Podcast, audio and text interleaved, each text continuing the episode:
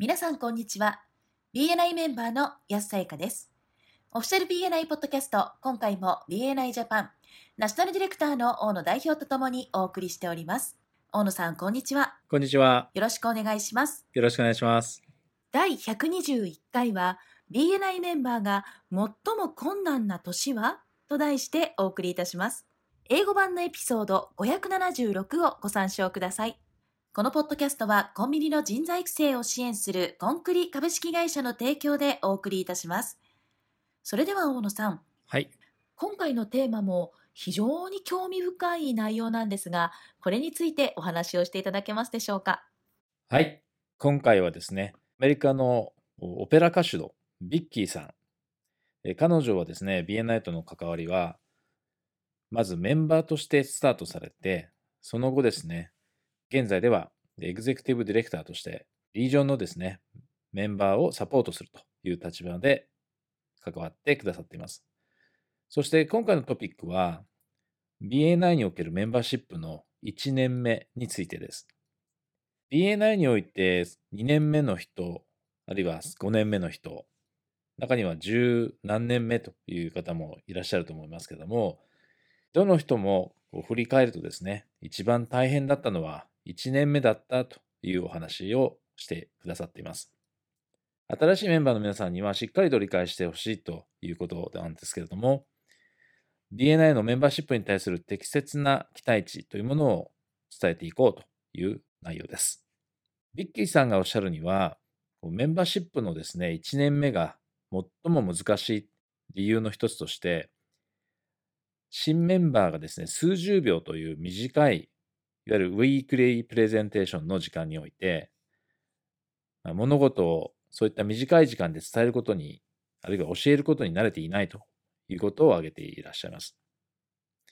あるいは10分のメインプレゼンテーション、そしてワントゥーワンなどで、そういったことを伝える、あるいは教える術を知らないからだというふうにおっしゃってます。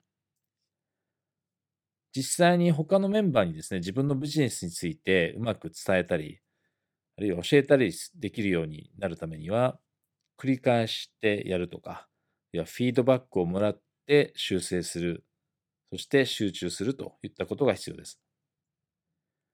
で新しいメンバーは、最初の1年を、プレゼンテーションのスキルを身につける、磨くということにですね、使う必要があるということですね。で50週にわたってたくさんの失敗を重ねて、ようやく2年目になって上達したプレゼンテーションからの成果を生み出すことができるんです。新メンバーは自分のビジネスについて短い時間で話せるようになるだけではなくて、チャプターの他のメンバーに自分が望むリファーラルの見つけ方を教えなくてはならないですよね。マイズナ博士も新しいネタで話をするときは必ず奥様に協力してもらって聞いてもらうそうです。そしてフィードバックをもらってプレゼンテーションを改善されているんだそうです。でその後にも他の人たちにさらに聞いてもらってプレゼンを修正、磨きをかけていくそうです。BNI の新メンバーにとっても1年目でプレゼンテーションがちゃんと機能するレベルに持っていく必要があるわけですよね。ということは、新メンバーの方は、1年目というのは、辛抱の1年ということになります。自分のプレゼンテーションスキルが向上するまで、そして他のメンバーが自分のビジネスをしっかり理解をしてくれるまでの辛抱ということです。2つ目のトピックは、信頼の構築です。信頼を築く方法について話してくれていますけれども、ヤスさんはどんな方法でチャプターのメンバーと信頼を築いてきましたか？そうですね。やはりチャプターのメンバーとは一人一人それぞれ仕事も人柄も考え方なども全然違うので、まあそれぞれの話をしっかり聞くためにワントゥーワンという時間をとって、そしてお互いのことを知り合うという機会をたくさん設けたことが、まあ、最終的に信頼関係につながったのかなって思います。さすが素晴らしいですね。ビッキーさんがおっしゃるには、相手の人によって信頼の築き方は変わってくるはずだというふうにおっしゃってます。私があなたを信頼できるようになったら、あなたにリファーラルを提供します。これは当然のことですよね。で各メンバーに対して信頼を築くためには、それぞれ実は違うことをしなくてはならないというふうにおっしゃるんです。ある人は、あなたが時間を守って、毎週ウィークリープレゼンテーションをしていれば、リファーラルを提供してくれるかもしれません。他の人は、彼らに優しくしてあげて、何人か人を紹介してあげれば、リファーラルをくれるかもしれません。そしてまた何人かの人は、あなたがどれだけ優しいとか、プロ意識を持っているかっていうのは気にしないんだけれども、自分の評判をリスクにさらす前に、あなたの1年、あるいはそれ以上にわたる評判の確認をしておきたいというふうに思うでしょう。1年以上にわたってミーティングに時間通りに出席して、あなたとのワントゥワンや